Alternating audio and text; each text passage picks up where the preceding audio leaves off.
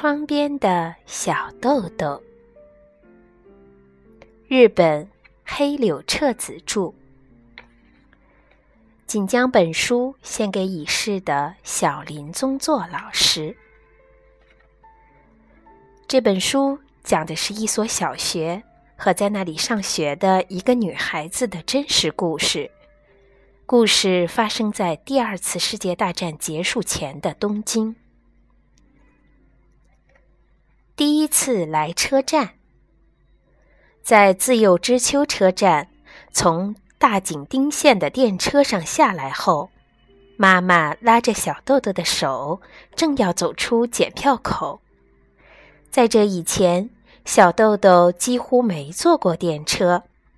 所以他一直小心翼翼地握着车票，一看到要把票交出去，非常舍不得。于是他对检票的大叔说：“这张票我留下来行吗？”大叔说了声：“不行啊。”就从小豆豆手里把票拿走了。小豆豆指着检票口的盒子里满满的车票，问道：“这些全部都是叔叔的吗？”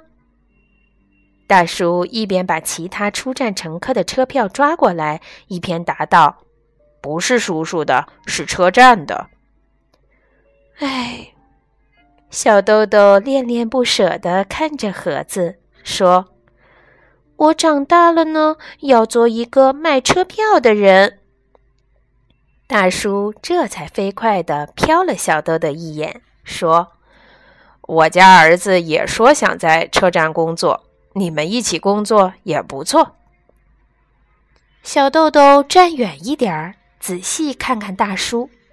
大叔长得挺胖，戴着眼镜，仔细看一看的话，倒也显得挺和气的。嗯，小豆豆叉着腰。一边端详着说：“和叔叔家的男孩一起工作也是不错的主意。我想一想吧。不过我现在挺忙的，我要去新学校了。”说完，小豆豆跑向等在一边的妈妈，说：“我打算做一个售票员。”妈妈却一点儿也没有吃惊的样子，说：“不过你不是说要做间谍吗？”这可怎么办好呢？小豆豆被妈妈拉着手，一边向前走去，一边思考着。不错，直到昨天，小豆豆的志向还是一定要做间谍。可是，做一个像刚才那样把车票满满的堆一盒子的人，也是非常好的主意。有了，小豆豆突然想到了一个好主意。他看着妈妈，大声宣布：“哎，本来是个间谍，但装作售票员的样子，怎么样？”妈妈没有回答。实际上，妈妈现在非常不安。如果今天去的这所小学不肯收下小豆豆，那在镶着小花的毡帽下面，妈妈漂亮的脸上神色有点严肃。她看看小豆豆。小豆豆在路上蹦蹦跳跳，嘴里还快言快语地说着什么。他并不知道妈妈正在担心。每当和妈妈眼神碰到一起，就快活的笑。嗯，我还是两个都不做了。我要做一个宣传艺人。妈妈的语调里有几分绝望。哎，要迟到了，校长先生在等着我们呢。